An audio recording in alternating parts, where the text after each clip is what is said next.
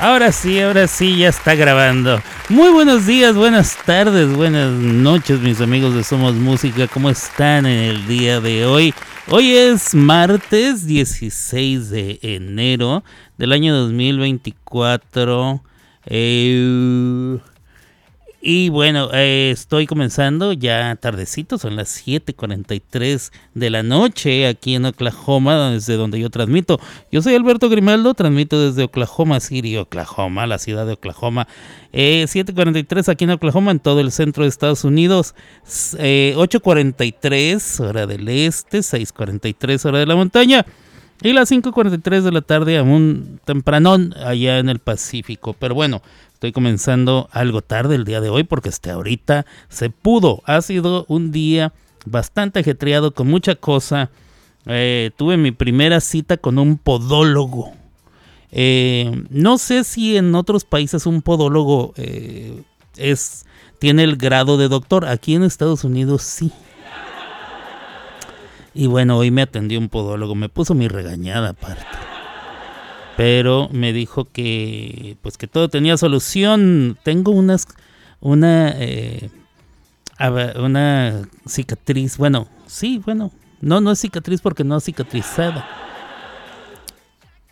Eh, un pedazo de mi piel en el dedo gordo de, de mi pie derecho eh, se partió, se abrió no creo que me haya cortado. El problema es que como tengo neuropatía en ambos pies, yo no me di cuenta, no me dolió, no me di cuenta cuando sucedió, está fresco, está abierto, yo lo vi ayer, hoy se lo dije al doctor, él lo revisó y me dijo, bueno, no es tan grave, pero hay que estarlo checando, tienes que regresar en una semana para ver si cicatriza. Y eh, me aplicó yodo y me puso una bendita y me dijo que pues que que mucho cuidado y que no sé qué. Y, tengo que estar regresando con él cada dos meses, algo así. Entonces, bueno, pues eso.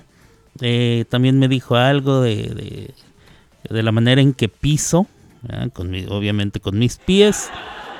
Por eso mis dedos tienen cierta forma, cierta horma, siento que quién sé qué tanto me dijo. Ah, resulta que él es italiano, bueno, de origen italiano, y le llamó mucho la atención mi apellido, que es Grimaldo. Dijo, eso no es español, ¿de dónde es?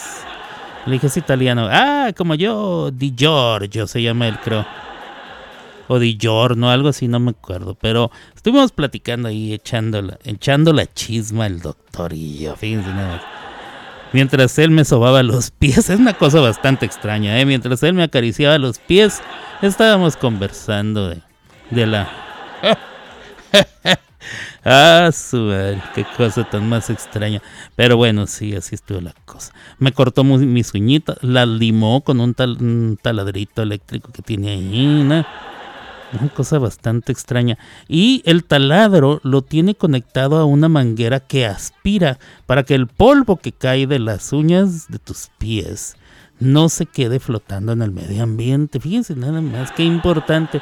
Uno que en la casa se corta las uñas como sea y donde caigan.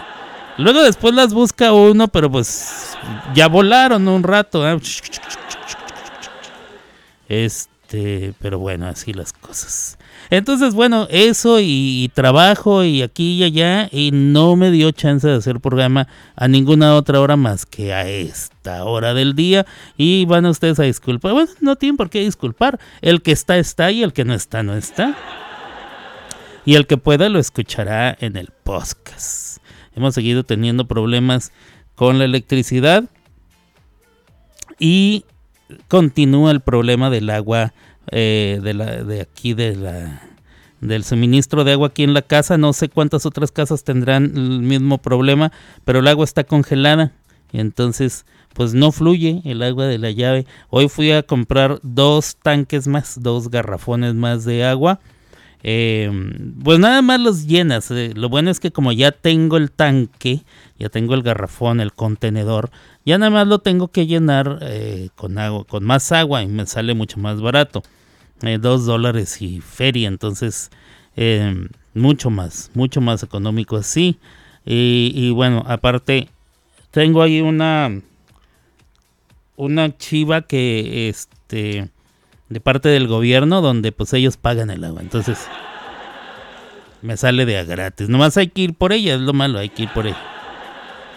Pero con esa agua pues la tengo para, para mi uso personal, para beber, para lavarme los dientes, para bañarme, porque caliento el agua en la estufa y luego le pongo, hago mi mezclita, agua, agua caliente con agua fría para que quede a temperatura agradable y me doy mi baño a jicarazo limpio, como debe ser, con el ranch, así es, a jicarazos. Y este, ¿qué más? Y también la utilizo para el, eh, para el, em, el inodoro, porque pues no hay agua para estarle bajando. Eh, entonces tengo que programarme todo el día para hacer una sola vez al día. Ah, demasiada información me van a decir por ahí. No, sí, pero hay que estarle, hay que estar. Además los animalitos necesitan su agua, entonces también les lleno su tanquecito con agua eh, potable y todo eso. A ver, hoy estuvo un poco más elevada la temperatura, pero aún bajo cero. O sea, aún eh, congelado. Y entonces mañana se supone que va a subir bastante más. Esperemos que ya mañana se pues se derrita un poco el hielo de las tuberías y pueda pasar. Eh, también esperando a que no se hayan roto las tuberías y no nos vayamos a inundar. Entonces, pues así las cosas. A ver qué. A ver qué rollo. ¿Y qué más? Pues nada más, señores, señores, bienvenidos a este programa. Las clavadas de Alberto, día eh, martes, como ya les dije, 16 de enero. Déjenme ver. Me están preguntando que si mañana puedo trabajar a las 11. Vamos a ver. Vamos a ver si puedo. Mañana tengo... Ah, mañana me toca inyección en los ojos. Mañana me toca inyección en los ojos a las 8.45 de la mañana. Hay que levantarse por ahí de las seis y media, más o menos.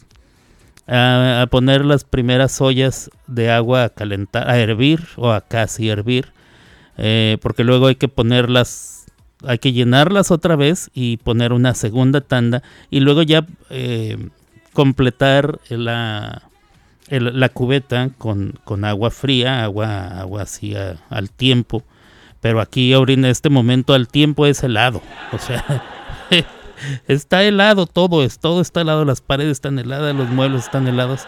Tengo algunos calefactores eléctricos que pongo por ejemplo, ahorita lo tengo aquí enseguida de mí para que me esté dando calor y está agradable, puedo estar sin ningún problema, pero en cuanto lo quito aquí se pone heladísimo, aquí todo el escritorio, la tele, los muebles, la computadora, todo helado, parece un témpano de hielo. ¿Y qué más? Pues creo que nada más.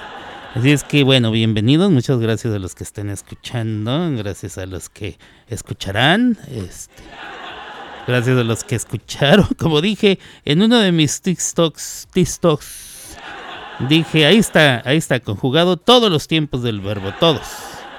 Nada más me falta, em, nada más me falta el ando yendo y el ido ado y el aba iba. O sea, el gerundio, el copretérito, el pospretérito, etcétera. Entonces, este escuchando, es gerundio, escuchaba, es, es copretérito, y escuchado es eh, pospretérito. ¿Eh? Creo que sí, creo que no le ando fallando. Ah, aquí estoy, dice Carlitos. Mi Gaby Campanita invita a la raza que venga a escuchar. Hay aguacates, 2 por 8 dólares. 8 dólares, ¿será? Aguacates, aguacates.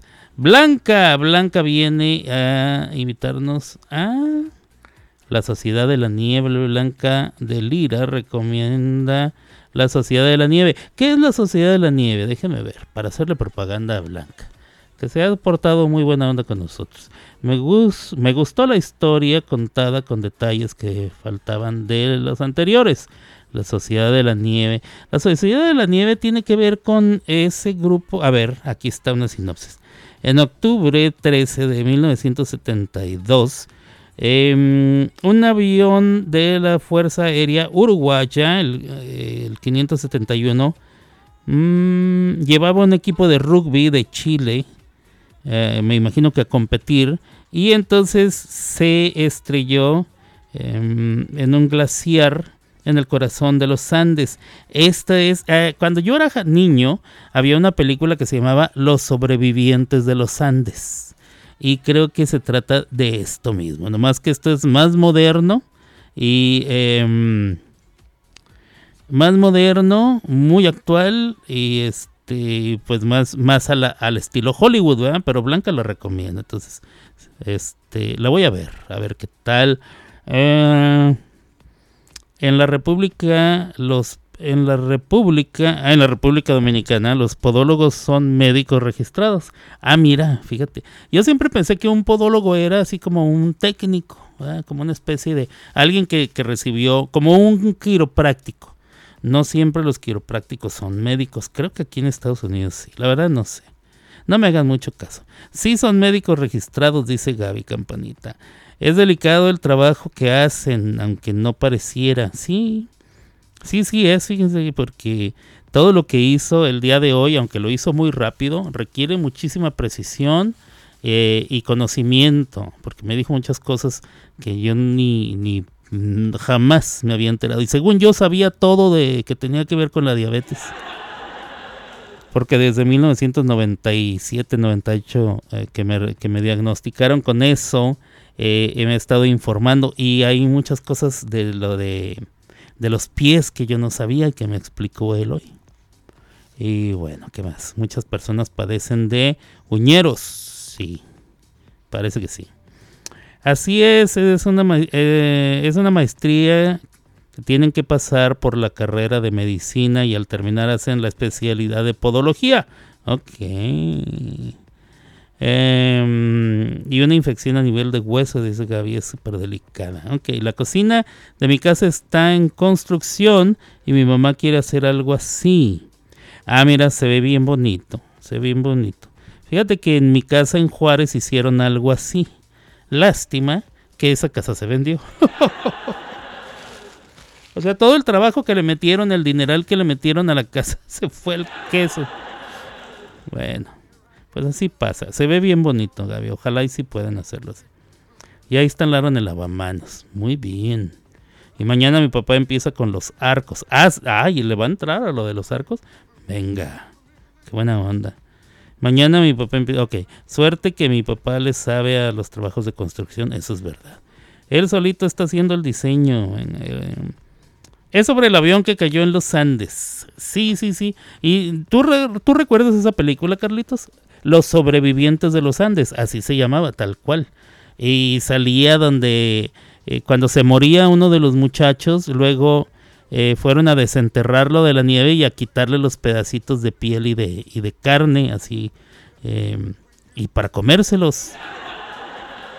Era bastante impactante. Yo era niño, niño, niño, entonces era todavía más impactante saber eh, lo que hicieron. Em, pero bueno, esto es, como es una historia verídica, o como diría Cuauhtémoc Blanco, es verífica. Verífica. Saludos a mi carnalito Iván Calderón, que ya me está escuchando también, desde Ciudad Juárez, Chihuahua. Aquí estoy escuchándote, me dice. Muchas gracias, carnalito.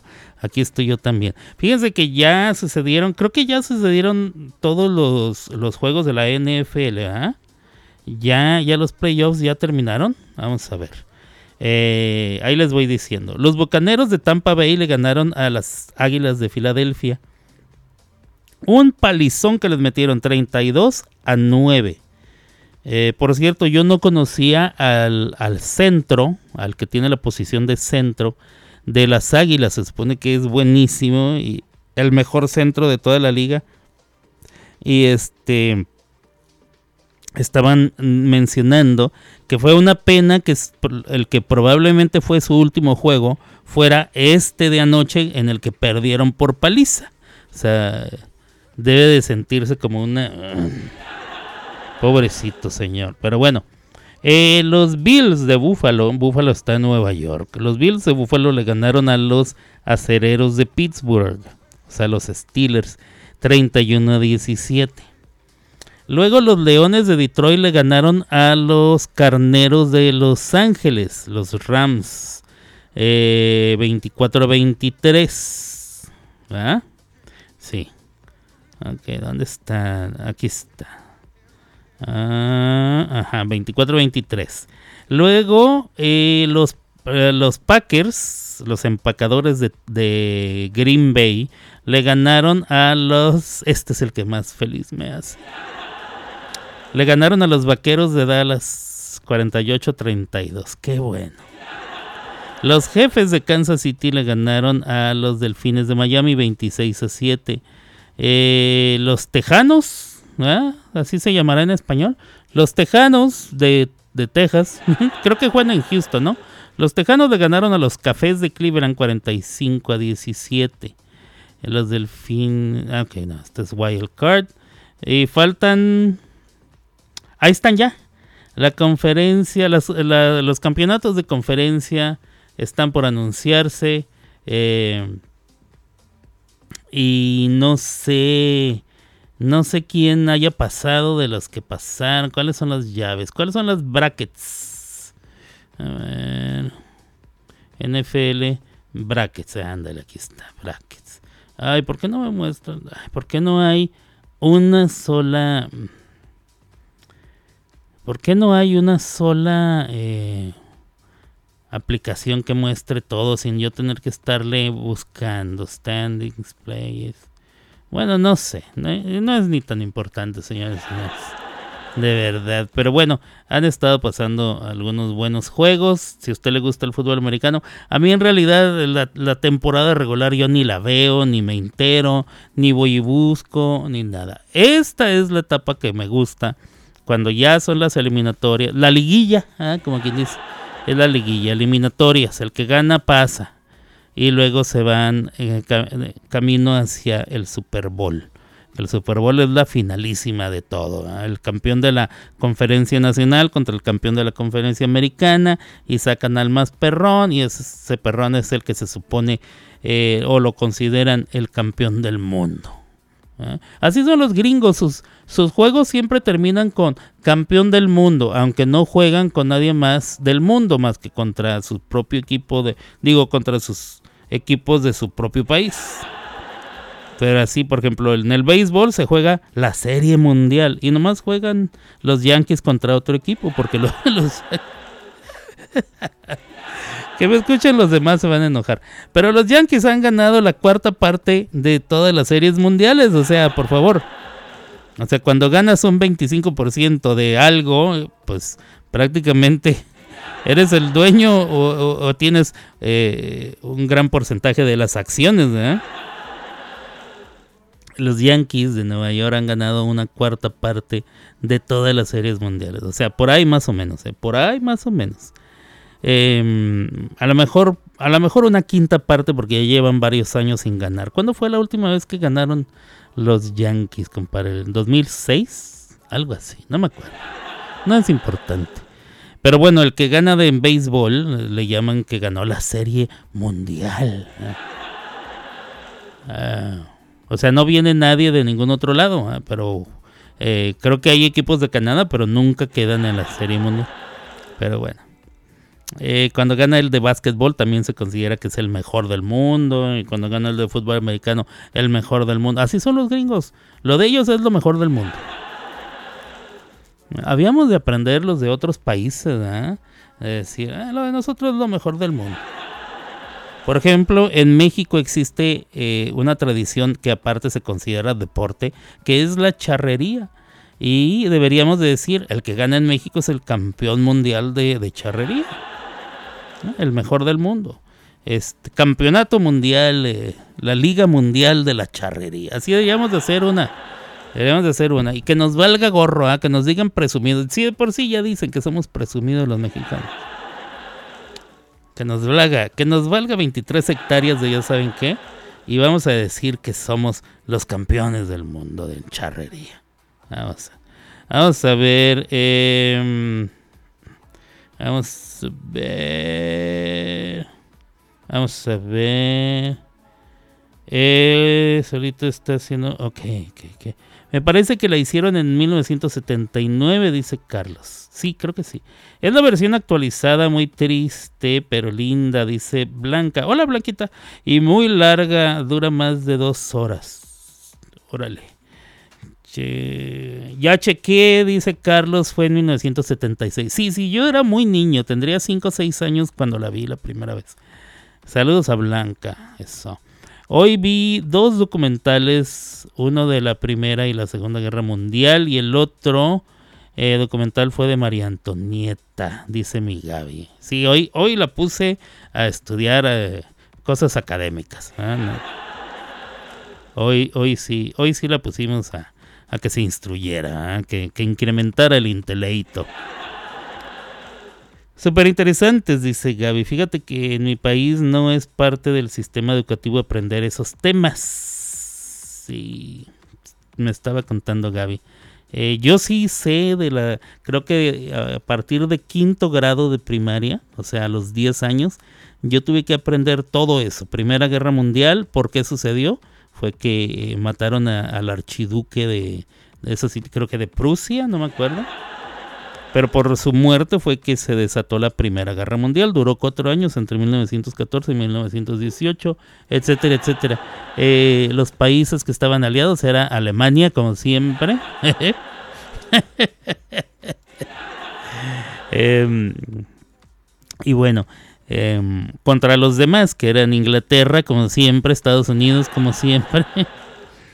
Y, bueno, la Segunda Guerra Mundial estalló en 1939, cuando a Hitler este, se le ocurrió invadir Polonia a pesar de que él prometió que no lo iba a hacer, eh, violando así el Tratado de Versalles, me parece. Gaby me estaba diciendo el Tratado de Versalles. Pero violó el tratado y entonces eh, pues se desató la guerra. La, Unión Soviética declaró la guerra. Hitler eh, Hitler bombardeó el Reino Unido, Londres, y entonces em, el Reino Unido declaró la guerra. Algunos años después, Japón bombardeó Pearl Harbor, allá en las islas de Hawái, y entonces Estados Unidos entró en la guerra, pero a ellos les tocó en dos frentes. Entonces tenían que pelear en Europa eh, y tenían que pelear en el Pacífico contra Japón. Eh, yo aprendí viendo documentales sobre Egipto antiguo, dice Gaby. Me gustan los documentales porque traen como chisme cosas no oficiales y te vas metiendo en la historia, dice Blanca. Sí, la historia de Cleopatra, Nefertiti. Mira, Cleopatra no era egipcia, a pesar de que fue faraona de Egipto. Lo que pasó fue que eh, Alejandro Magno, o Alejandro el Grande, si lo castellanizamos, eh, quien conquistó el mundo a la edad de 20, 25 años. quedó eh, como, como el gran, el mero mero, la riata desde Grecia hasta la India prácticamente. Pero murió muy joven, creo que a los 30, 32 años murió y no dejó heredero. Entonces todos sus generales empezaron a repartir los reinos que conquistaron. Los Ptolomeos, o el general Ptolomeo, más bien, el general Ptolomeo, se quedó con la parte de donde está Egipto, con esa región. Entonces él se convirtió luego como faraón de Egipto y su descendencia se les llamaba los Ptolomeos. Cleopatra y sus hermanos eran Ptolomeos. Entonces eh, ellos eran los faraones aunque no aunque fueran de descendencia griega, no de egipcios. Aparte de los documentales que tienen que ver con la medicina, dice Gaby, me apasiona todo lo que tiene que ver con genética. Muy interesante. El archiduque Fernando de Prusia. Así es, Prusia, que, eh, cuyos colores, siendo eh, la región más importante de Alemania, sin que Alemania se llamara todavía así tal cual. La región de Prusia de Alemania llevaba eh, o, se representaba con los colores blanco y negro y al ser la región más fuerte y más importante en aquel momento em, ha marcado para siempre la historia eh, de los teutones. Usted dirá quiénes son los teutones los alemanes los alemanes entonces eh, los germanos usted dirá quiénes son los germanes los teutones ah, los digo los alemanes para que le entienda eh, entonces, desde entonces, la, la selección de fútbol de Alemania, y, en, y de hecho, todos o casi todos los representantes deportivos de ese país llevan los colores blanco y negro en sus uniformes. Porque yo siempre me pregunté, ¿por qué Alemania trae blanco y negro si, sus bandera, si su bandera no es así? Y es por eso, porque están representando lo que históricamente fueron, que es eh, eh, Prusia. El presidente de los Estados Unidos era Wilson. Muy bien. Y una de mis películas favoritas, dice Gaby, es Las Memorias de una Geisha, justamente por la información que brindan en la película sobre la cultura. El concepto de que... Y cómo se fue tergiversando el concepto de lo que era una geisha. Sí, sí, sí, sí. Pues es que los occidentales nos damos, nos, nos volvemos mucho así, ¿eh? de, cambiarle la cosa a, los asuntos. Somos así. Señores y señores, permítame tantito. Ok, ahora sí. Señores y señores, hoy, hoy, 16 de enero, es considerado, considerado eh, el Día Internacional de los Beatles, debido a que ese día, pero en 1957, se inauguró el mítico Cavern Club, hogar simbólico de la banda británica. Así es que hoy, 16 de enero, es Día Internacional de los Beatles y lo vamos a festejar porque a eso nos dedicamos en este programa, señores y señores. Los Beatles con Please, Please Me de su primer, su primer álbum. Eh, Please Please Me eh, en su álbum debut en el año 1963, tres años después de que la banda se había conformado oficialmente, pudieron sacar su primer álbum y esta canción es parte de ello. Please, please me.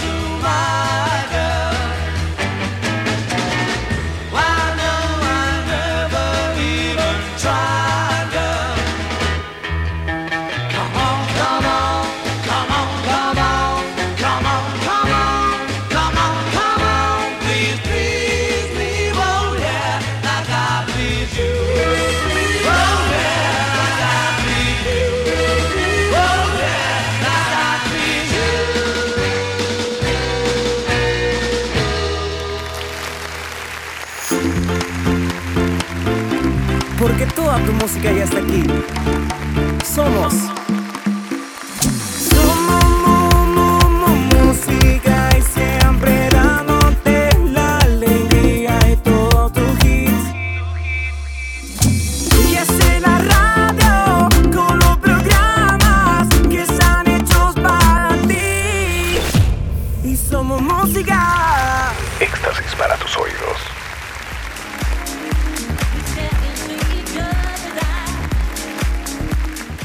Muy bien, muy bien. Pues ahí quedó, ahí quedó eh, la primera canción eh, que, les traigo el día de hoy. Please, please me, please, please me.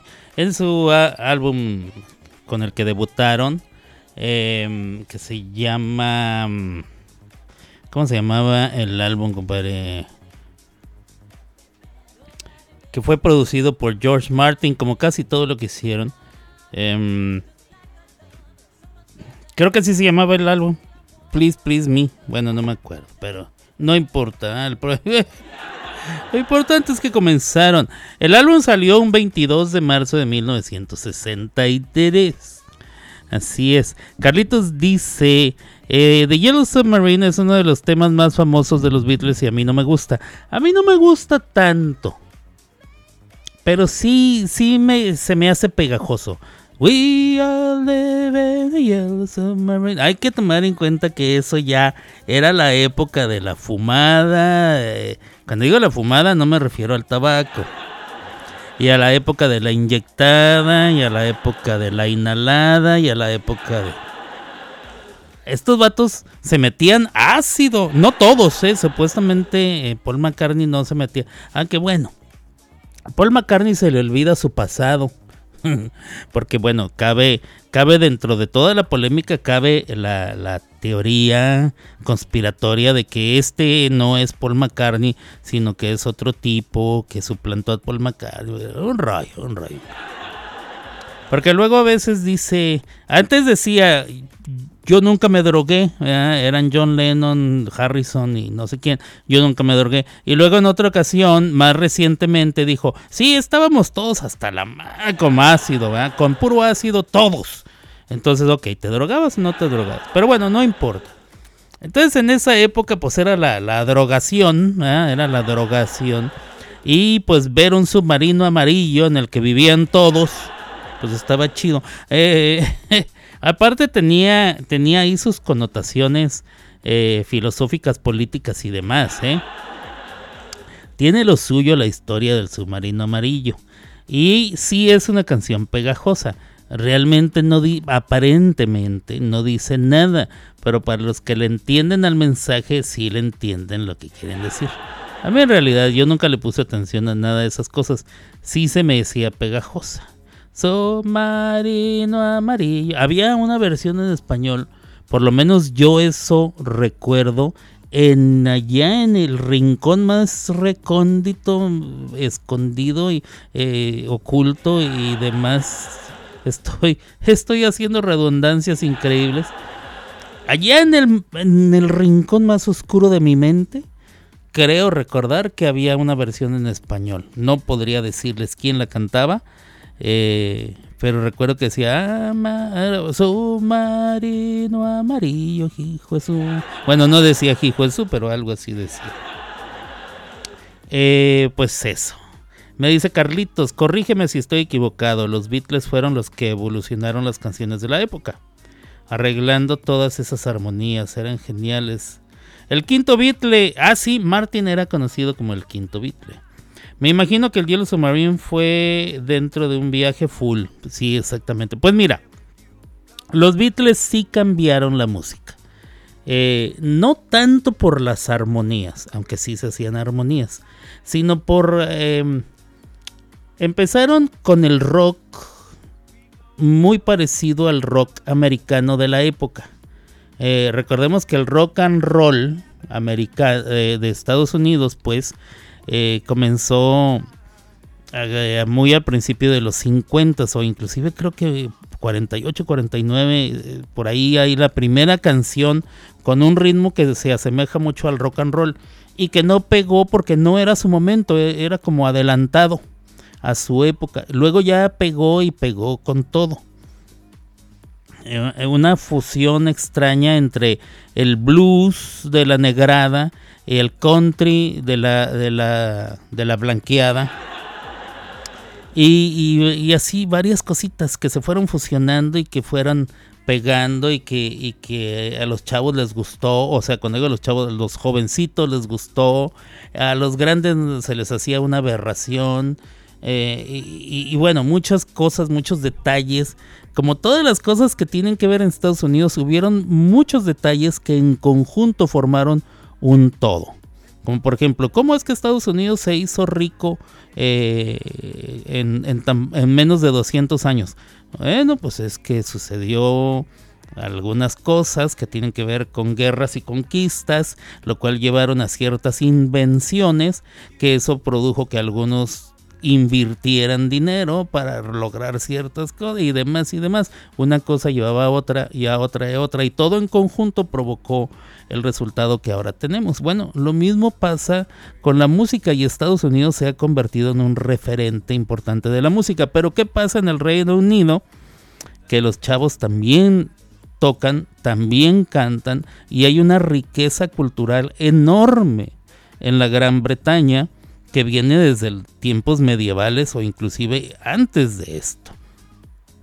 Eh, los Beatles, aunque no, no se no se aprecia tanto por, por, la ignorancia generalizada de lo que es un vodevil, de lo que es otro tipo de música, pero ellos lo tenían muy presente y lo emplearon.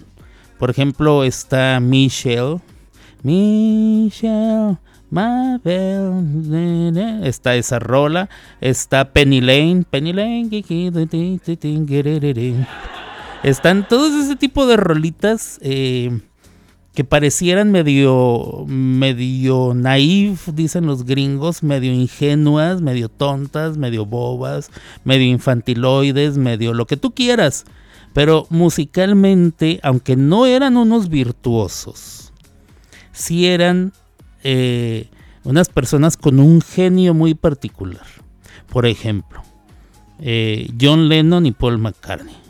Su genio para componer es inigualable, eso no se puede negar. Compusieron en 10 años, porque es lo que duraron los Beatles como tal, de 1960 a 1970 cuando se disolvieron. En esos 10 años cambiaron todo, compusieron todo. ¿A qué grado? Al grado de que aún hoy las canciones que escuchamos, inclusive las más nuevas que no nos gustan de rap y no sé qué, todo está basado en lo que se fue rompiendo, eh, o sea, toda esa piedra que fueron rompiendo los Beatles y formando una un nuevo camino por el cual podíamos caminar todos los demás. Toda la música, toda la música proviene de lo que ellos hicieron no eran virtuosos de... No, para eso había otros.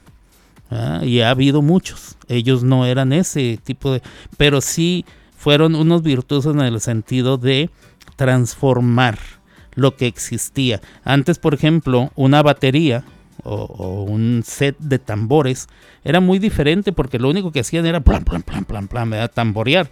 No, Ringo Starr lo transformó al punto de eh, hacer una interpretación diferente con sus tambores para cada canción. O sea, él tocaba melodías, por llamarlo de alguna manera, con sus tambores. Aparte de su estilo muy peculiar, porque él acomodaba sus tambores de la manera normal o, común eh, para una persona que toca con la mano derecha, pero él era zurdo, es zurdo porque no se ha muerto. Entonces tocaba, atacaba sus redobles de manera eh, muy peculiar porque los atacaba al revés. Y atacaba primero con la izquierda y movía un hombro de una manera extraña. Si la próxima vez que lo veas tocar cuando era joven, fíjate cómo mueve los hombros, eh, sobre todo el hombro izquierdo, lo mueve muy raro. Como que trata de darle vuelta al brazo para poder atacar eh, correctamente. Y eso provocaba que todos sus, todas sus interpretaciones de tambor eran exactamente nada más para esa canción. O sea, él no tocaba lo mismo en las demás canciones, tocaba así para esa canción. Entonces era una melodía que él se inventaba para esa rola. Lo mismo pasaba con el bajo de Paul McCartney. Eh, muy pocos bajistas hacen lo que Paul McCartney hacía en los Beatles, que era tocar completamente lleno con el bajo. Hacía un montón de, arreglos con su bajo. Eh, George Harrison hacía lo mismo con la guitarra, etcétera, etcétera. Eh, el tipo de canciones, los estilos, etcétera, no, o sea, no existía antes de los Beatles. A lo mejor ahora nos encontramos mucho de eso, sí, pero no existía antes de los Beatles. Y no, y no es como que en el tiempo en que surgieron los Beatles no había música, había siglos de música. Pero nada era y así como lo hicieron ellos, y a partir de ellos todo mundo trató de imitar lo que ellos hacían. Entonces hay un antes y un después de los Beatles. Por ejemplo, esta rola que les voy a poner ahorita. Dice esta rola que les voy a poner ahorita, que se llama All My Loving, que es eh, de su segundo disco, que se llama... El segundo disco salió también en el año 1963 y se llamaba With the Beatles, o sea, con los Beatles. Esta canción se llama All My Loving de su segundo disco y dice así. Close your eyes and I'll kiss you. Tomorrow I'll miss you. Remember, I'll always be true. And then while I'm away, I'll ride home every day. And I'll send all my loving to you. I'll pretend that I'm kissing the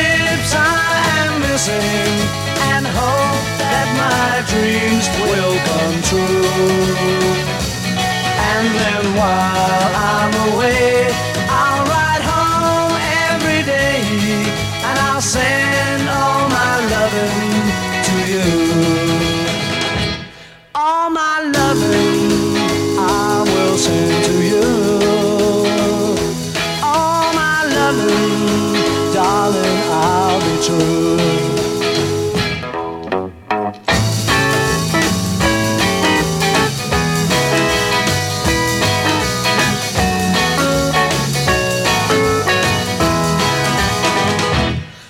Close your eyes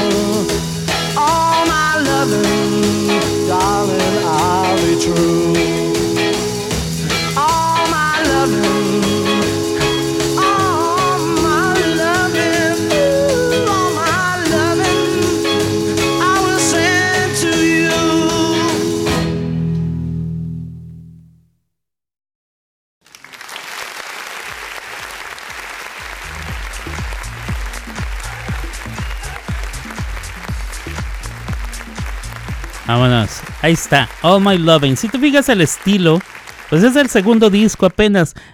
Y es en el mismo año del primero. Han pasado tres años desde que comenzaron. Es prácticamente el mismo estilo. Un estilo muy sesentero, muy rock and rollero, pero con ese toque británico que no era igual al Elvis Presley, al Little Richard, al Chuck Berry, a Johnny Cash, que también llegó a tocar algo de rock, uh, pero más que nada country, pero también eh, está es, considerada una estrella del country y del rock.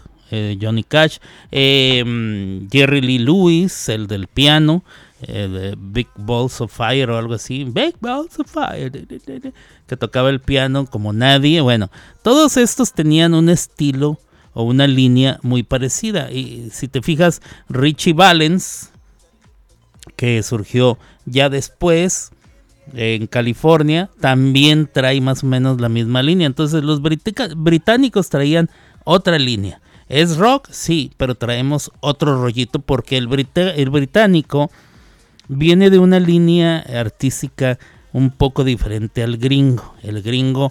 Eh, el country viene de, las, de los primeros emigrantes o inmigrantes irlandeses que se empezaron a esparcir por diversas tierras, territorios de Estados Unidos y fueron tocando su música, que le fueron cambiando aquí, cambiando allá, eh, traían su feeling, traían ese sentimiento muy del, del irlandés, que es un sentimiento bastante profundo, bastante...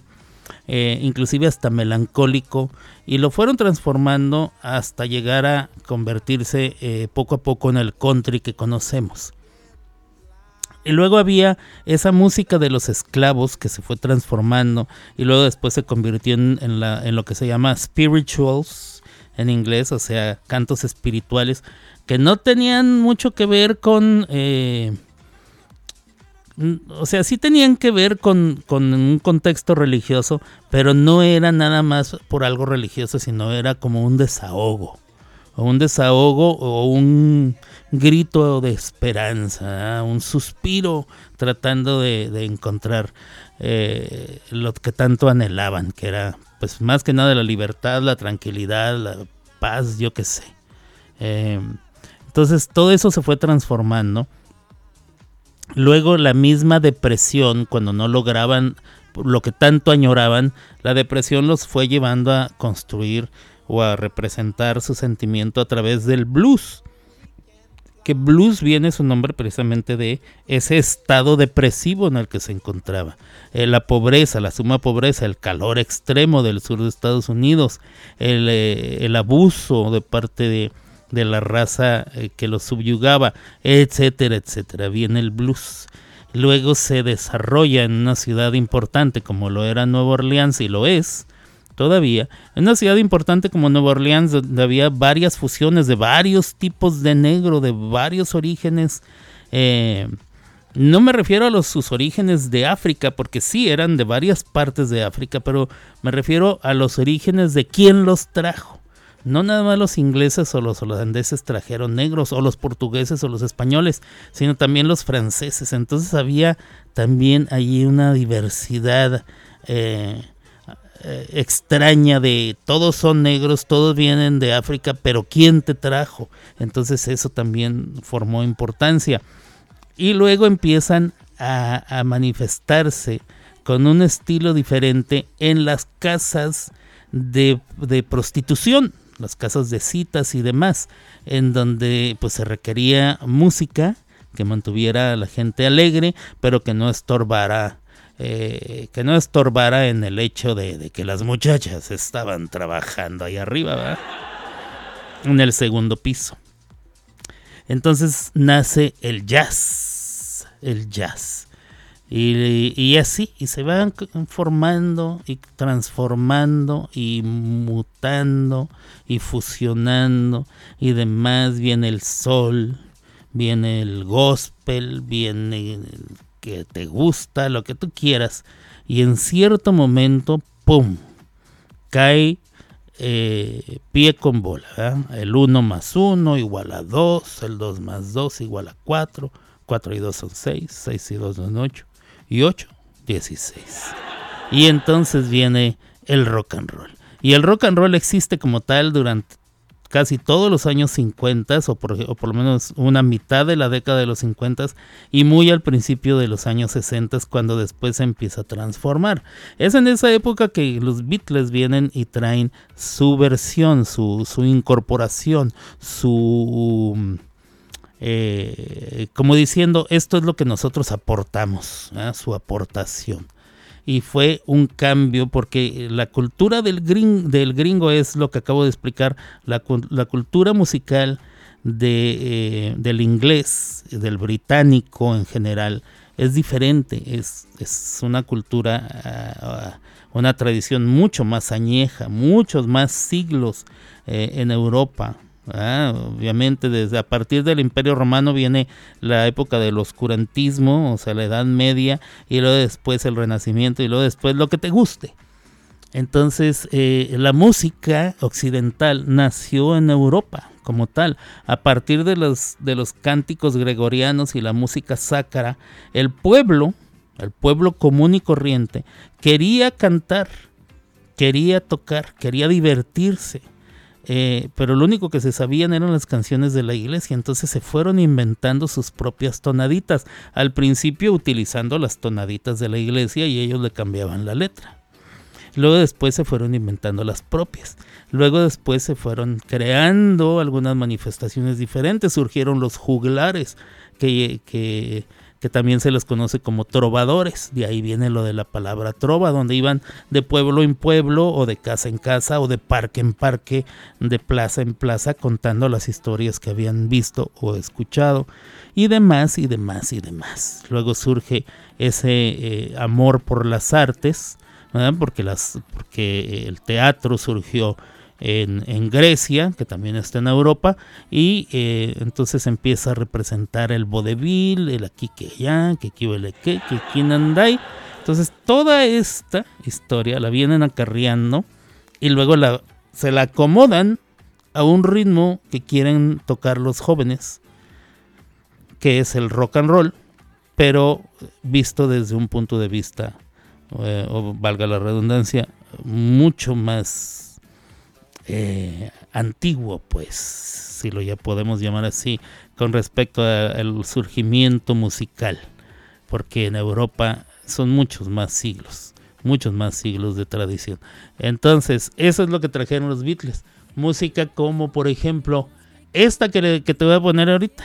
Esta rola, esta rola eh, salió en el disco eh, Rubber Soul en 1965.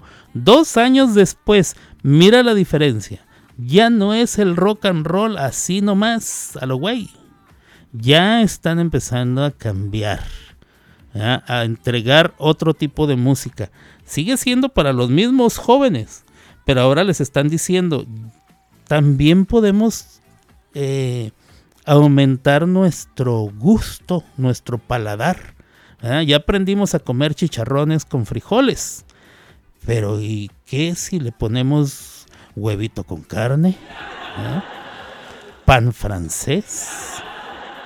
Mantequilla de vaca irlandés.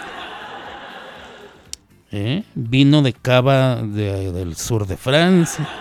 Y qué sé yo. O sea, empezaron a implementar otro tipo de papila gustativa musical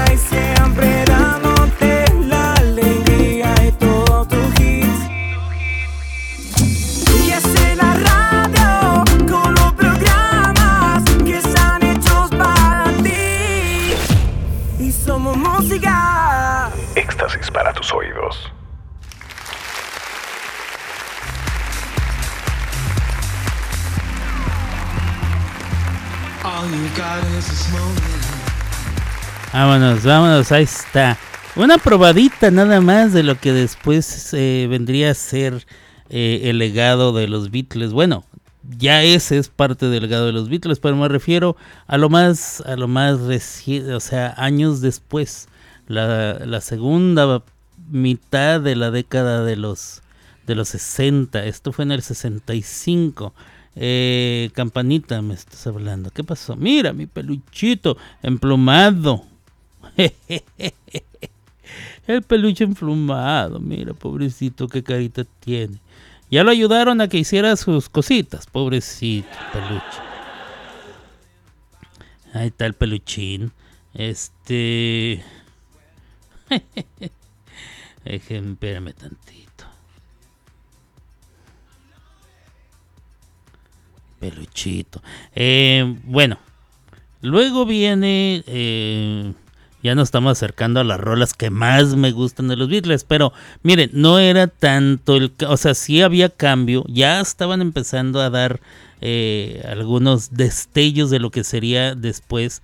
Pero, pero no había un cambio completo. O sea, seguían siendo los mismos Beatles. En 1967 eh, la canción Hello Goodbye del álbum Magical Mystery Tour. O sea, el tour del misterio mágico.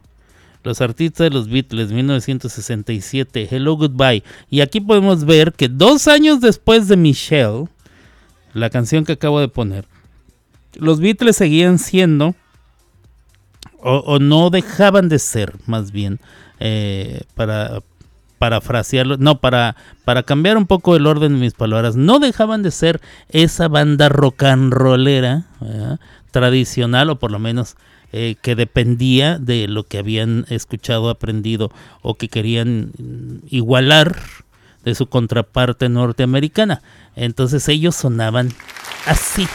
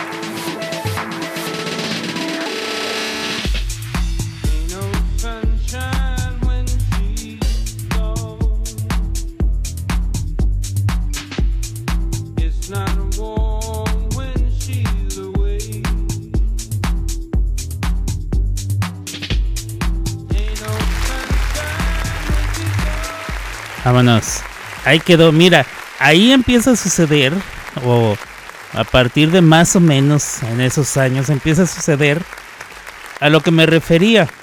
Sí, tienes razón, hay armonías en sus voces, hay algunos coros que participan, coros a, varias voces eh, que complementan a la melodía original, a la melodía principal, pero instrumentalmente empezamos a ver eh, un, un fenómeno extraño, nuevo, que no sucedía antes. Y esto es la- el acoplamiento de otros instrumentos que no eran los de una banda de rock. La banda de rock era su batería, su guitarra o dos guitarras, ¿verdad? una guitarra que, que acompañaba con, con acordes, la otra que hacía algunos solos y el bajo. Y ellos empezaron a incursiona- incursionar con piano y algunos sintetizadores, luego violines, luego eh, trombones, trompetas, tuba, eh, xilófonos y demás. O sea, orquestas. Eh, también empezaron a experimentar con sonidos extraños. Por ejemplo, le ponían agua a, la superficie de un tambor y le pegaban para ver cómo sonaba y así lo grababan, salpicando agua. Eh, o le prendían fuego al piano. Bueno, no sé, estoy exagerando, pero empezaron a experimentar a ver cómo suena si le hacemos así. ¿Cómo suena si traemos una vaca ¿verdad? y le pegamos en la panza, pero le ponemos el micrófono en la boca? Pero, o sea, un montón de loqueras que muchas de ellas quedaron plasmadas en las grabaciones y que no nos damos cuenta que era un experimento porque pues ahora estamos llenos de efectos de sonido. Bueno, pues ellos fueron de los pioneros en efectos de sonido, eh, inventándose cosas en sus loqueras, si tú quieres, pero se las estaban inventando. Entonces, eh, fue así como ellos fueron eh, cambiando y transformando todavía más la música. O sea, ya aquí esta de Hello Goodbye ya no es el rock and roll de toda la vida, ya es un rock, un rock diferente, ya se siente diferente, ya no es el mismo estilo, ya se siente que hubo una evolución de los, del rock and roll original, de finales de los 50, principios de los 60. Ya aquí ya es otro tipo. A lo mejor se utilizan eh, las mismas progresiones de acordes, a lo mejor no, pero ya el estilo es diferente, la forma de tocarlo, la forma de cantarlo, eh, el ritmo que se lleva, etcétera, etcétera, eh, las ejecuciones, los instrumentos involucrados y demás, ya es otro estilo, ya es otro rollo. Tú escuchas eso en otra banda contemporánea a ellos y dices, ah, mira, se quieren parecer a los Beatles, es, es tal cual. O sea, ya era un sello de los Beatles suenan así. Y tú puedes escuchar a cualquier artista que hace algo así y tú dices, ah, mira, están emulando a los Beatles. Y es la verdad. Quiero, eh, que, ¿cuánto llevamos, compadre? De... Pobre mi compadre, lo tengo dormido, ¿ah? Con tanto rollo. Llevamos una hora de programa. Entonces, a ver si ahora sí terminamos temprano. Para irnos temprano, compadre, pues como que para qué para seguir pisteando. Em, vamos a ver. Vamos a ver. Estamos llegando a la época que más me gusta. Hubo, hubo un momento en que los Beatles escogieron a Phil Spector para que les produjera un disco. Phil Spector eh, es o era un genio eh, y ya tenía una gran fama como productor utilizando su eh, barrera de sonido o su pared de sonido. Lo que hacía Phil Spector es que eh, ponía a los, a los instrumentistas en, en el estudio, en la parte normal del estudio, y los tenía en sus cubículos y les decía, ok, van a tocar, arránquense. Mientras ellos tocaban, él tenía todos esos micrófonos, iban a dar a la parte del sótano del edificio, donde las paredes eran de piedra, porque eran los cimientos de esta construcción, Entonces era el sótano, era todo de piedra y ahí colocaba algunos reflectores de sonido y unos eh, parlantes o, o bocinas, decimos nosotros en México, eh, algunos dicen parlantes, otros les dicen, ¿cómo les dicen? Parlantes, bocinas y altavoces. Bueno, ponía de estos con otra serie de micrófonos recaptando el sonido que venía directo de arriba del estudio original.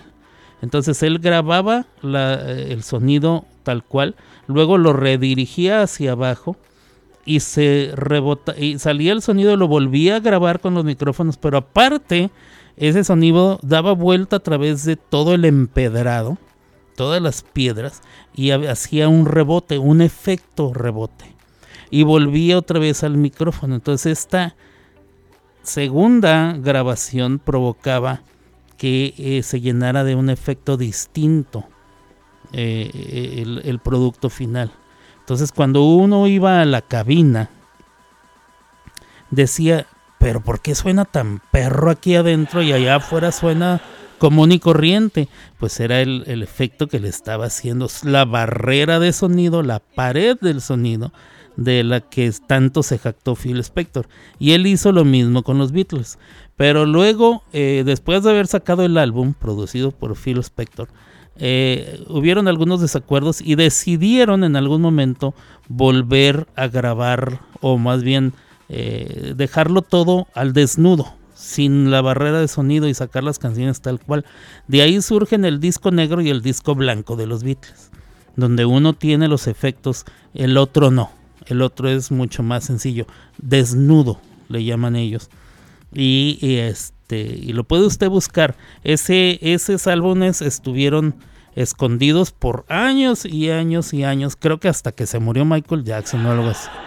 No recuerdo exactamente cuándo fue, pero eh, no, no, salían a la venta. Hasta que al fin salieron, eh, cuando salieron a la venta se volvió un hitazo, porque al fin la gente pudo tenerlo de forma digital. Eh, y bueno, quiero poner una más y luego terminamos el programa, ¿ok? Esta es una de mis favoritas de, los Beatles de todos los tiempos. Esta canción la compuso George Harrison, el guitarrista. Eh, yo he visto los videos de cuando él llevó la canción para que la escucharan la primera vez. Si usted nunca ha visto cómo creaban eh, los Beatles el producto final, se está perdiendo de una maestría, ¿eh? una clase magistral de cómo componer y cómo realizar música. ellos llegaban, se juntaban a un, entre comillas, ensayo y decía, bueno, esto va así, y así nomás. Y luego otro le decía, no, ¿por qué mejor no lo haces aquí? ¿Por qué no mejor lo haces allá? Es que aquí me falta la letra, es que acá me falta no sé qué, aquí me sobra esto. Y luego las iban transformando hasta... Y quedaba todo grabado. Porque así es como ahora nos podemos enterar de lo que sucedía. Quedaba todo grabado. Y luego se iba transformando hasta que llegaba el gran producto final. Esta es una de esas canciones eh, de las que quedaron eh, los testimonios a manera de video de los que podemos disfrutar. Y se llama Something, o sea, algo, de George Harrison y suena así.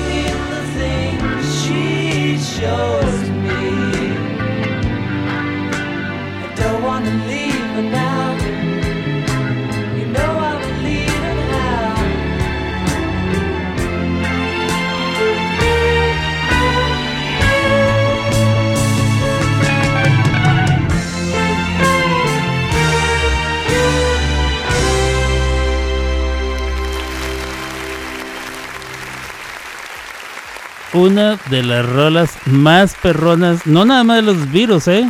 De la historia, la neta, la neta. es- yo grabé esta rola eh, versión ukulele. No me quedó muy perrona porque estaba haciendo eh, eh, experimentos, pero bueno, lo hice, lo hice. Este, no quedó así que digan ustedes, uy, qué perrona me quedó. Vamos a ver, eh, ¿la tendré? No estoy seguro si la tengo por ahí, compadre. ¿Será que la tengo? A ver, vamos a ver. Vamos a ver si la tengo, compadre. Vamos a buscar en el disco. Ok, sí, en ese disco. Y se llama Something.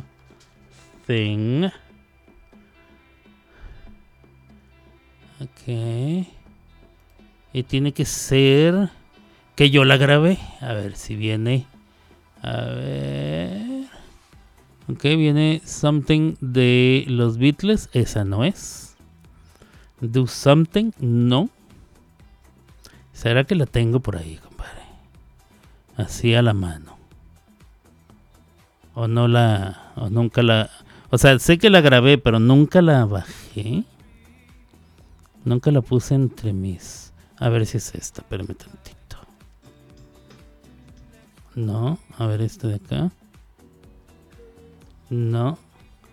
Ok, ok, ok. ¿Qué es esto?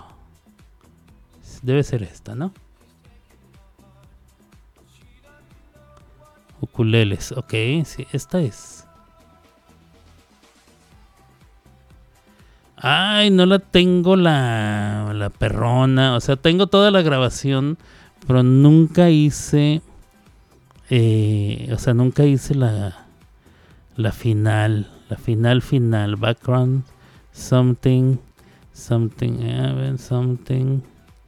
A ver, esta. No. Ah, qué mala onda. Uy, se las pude haber enseñado. ¿eh? Digo, no es así como. No está como para presumir, pero. Nada más para que vieran ¿eh? que sí, que sí era verdad que no los estaba engañando. Eh, agarré los ukuleles. O sea, un ukulele y luego lo grabé y le lo grabé varias veces y luego le puse otros instrumentos y puse mi voz y salió ese experimento. Pero no lo tengo a la mano, hombre, qué barbaridad, qué mala onda.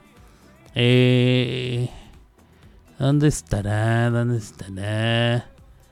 A ver. No. No. A ver aquí. No. Ufame. No, no la tengo a la mano. Qué mala onda, hombre. Chihuahua. Bueno, luego a ver si puedo hacerla. No, es que hace mucho tiempo que la grabé, no me va a salir. Bueno, a ver si otro día con más calmita se las trae. Pero sí, yo la grabé así con oculares y así, acá, acá chido. Em, déjenme ver en el folder. Something, something 2, something 3, something 4. ¿Será que abre? Y me vaya a pedir No, pues no me da chance. Voy a durar la mitad del programa tratando de hacer este este rollo. Me está pidiendo que si quiero otra, bueno, pues Something 5, Porque porque es que la grabé con unas versiones bastante antiguas de del programa este que quiero usar. Pero bueno, a ver si en otro día con más calmita la traigo y se las presento. Bueno, pues hemos llegado así a al, al momento de, que ya, ya, ya acabamos, ¿no, compadre? La una, es una hora con 17 minutos. En lo que despedimos el programa, este... Ah, antes de irnos, antes de irnos, quería eh, hacer una mención. Antes de irnos, quiero hacer una mención, señores y señores, a un lugar eh, de Ciudad Juárez, Chihuahua, eh, del cual está a cargo Azucena Ramírez, que es una chica que yo conozco.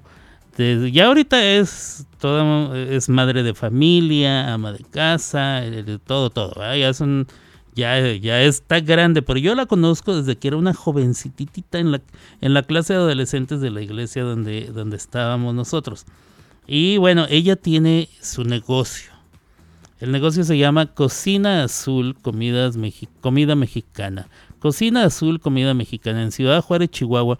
Si usted está en el área ahí de Ciudad Juárez, El Paso, si usted está en El Paso, Texas y no le importa cruzar la frontera y así. Eh, bueno, usted se puede comunicar con ella a través del WhatsApp ¿Ah? Signo de más 65 63 49 90 69.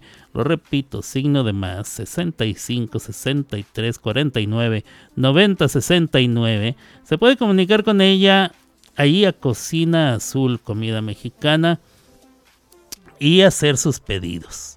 Usted le puede decir, ellos tienen bastantes cosas en el menú y eh, usted le puede decir, fíjese que para tal día necesito tantas comidas o, ¿verdad? Decirle qué es la, especial del día de hoy, qué es lo que hay en el menú para el día de hoy y eh, hacerle su pedido de su comida. Eh, se ve todo lo que yo no, no lo he comido, no le voy a mentir, porque yo hace tiempo que no voy a Juárez, ya hace más de año y medio que no he ido.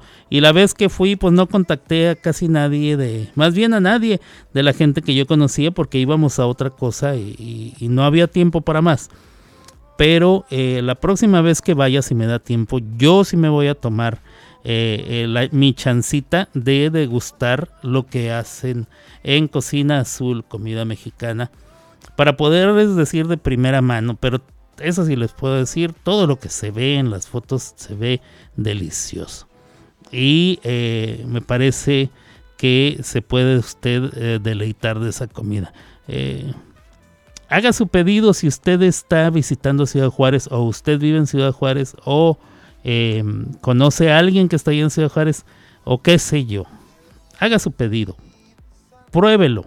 Si le gusta, repita y aparte hágale promoción con alguien más. háblale a su, a su, a su familiar, a su amigo, a qué sé yo, y dígale, oye, fíjate que acabo de comer aquí en esta tal y tal y tal. Lo único que tienes que hacer es, vamos a llamar aquí, hacemos los pedidos y ¡tas! ¡Qué huele! Ahí en Cocina Azul, comida mexicana. A mí no me están pagando por hacer esto. Esto yo lo hago porque quiero ayudar y porque considero que es una buena opción. Para usted que no le da huevo a cocinar o tiene antojo de comida mexicana, todo se ve delicioso y bien hecho. Señor, señora, señorita, dese el gusto, dese el gusto de comer en Cocina Azul, comida mexicana, allá en Ciudad Juárez, Chihuahua. Claro que sí, compadre, suéltela, que ya tiene hambre. Nosotros volvemos mañana con más entretenimiento y muy buena música. Hasta aquí llegó Las Clavadas de Alberto. Y solo en Somos Música, la mejor radio online. Una riata. Escuchando las clavadas del viento. Miren, yo quiero algo. Yeah, I'm out at Brooklyn. Now I'm down in Tribeca, right next to the Narrow. But I'll be hood forever. I'm the new Sinatra. And since I made it here, I can make it anywhere. Yeah, they love me everywhere. I used to cop in Harlem. All of my Dominicanos right there up on Broadway. Pulled me back to that McDonald's. Took it to my stash spot, 560 State Street. Catch me in the kitchen like a Simmons whipping pastry. Cruising down A Street, off-white Lexus. Driving so slow, but BK is from Texas. Me, I'm out that Bed-Stuy, home of that boy Biggie. Now I live on Billboard, and I brought my boys with me. Say what up to Tata, still sipping my top. Sitting courtside, Knicks and Nets give me high five. I be spiked out, I could trip a referee. Tell by my attitude that I most definitely from. You